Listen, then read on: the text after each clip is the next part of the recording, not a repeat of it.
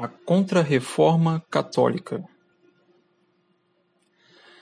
Depois da explosão do movimento reformista capitaneado por Lutero, Calvino e por Henrique VIII na Inglaterra, a Igreja coloca em marcha algumas mudanças que ficaram conhecidas como Contra-Reforma.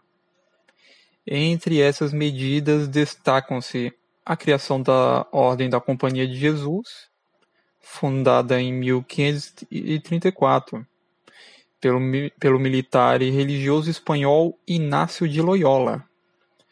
Os jesuítas consideravam-se soldados da Igreja e possuíam uma estrutura militar que tinha por função combater o avanço protestante através da catequização e da conversão ao catolicismo. A principal estratégia dos jesuítas foi investir na criação de escolas.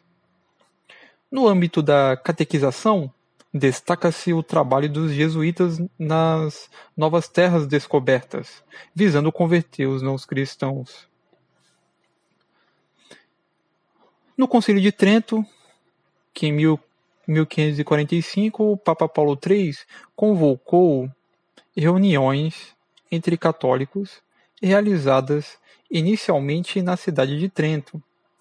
Esse apresentou, ao final de 18 anos, um conjunto de decisões para garantir unidade católica e disciplina eclesiástica, reafirmando o dogma católico. A criação da Ratio Studiorum. A Ratio Studiorum é um conjunto de normas criado para regulamentar o ensino nos colégios jesuíticos sua primeira edição é de 1599.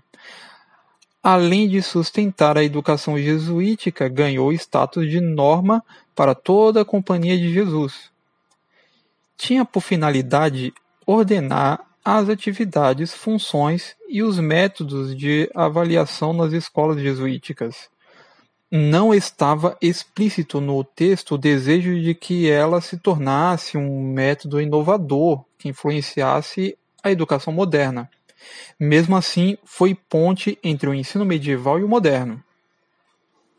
Antes do documento em questão ser elaborado, a ordem tinha suas normas para o regimento interno dos colégios, os chamados ordenamentos de estudos, que serviram de inspiração a ponto de partida para a elaboração da Ratio Studiorum, a Ratio Studiorum se transformou de apenas uma razão de estudos em uma razão política, uma vez que exerceu importante influência em meios políticos, mesmo não católicos. O objetivo maior da educação jesuítica, segundo a própria companhia, não era o de inovar, mas sim de cumprir as palavras de Cristo. Ensinar, instruir, mostrar a todos a verdade. Esse foi um dos motivos pela pelos quais os jesuítas desempenharam na Europa e também no chamado Novo Mundo o papel de educadores unido à veia missionária da ordem. Para seu estudo, é obrigatória a leitura da tradução do documento para o português feita pelo padre jesuíta Leonel Franca, 1952.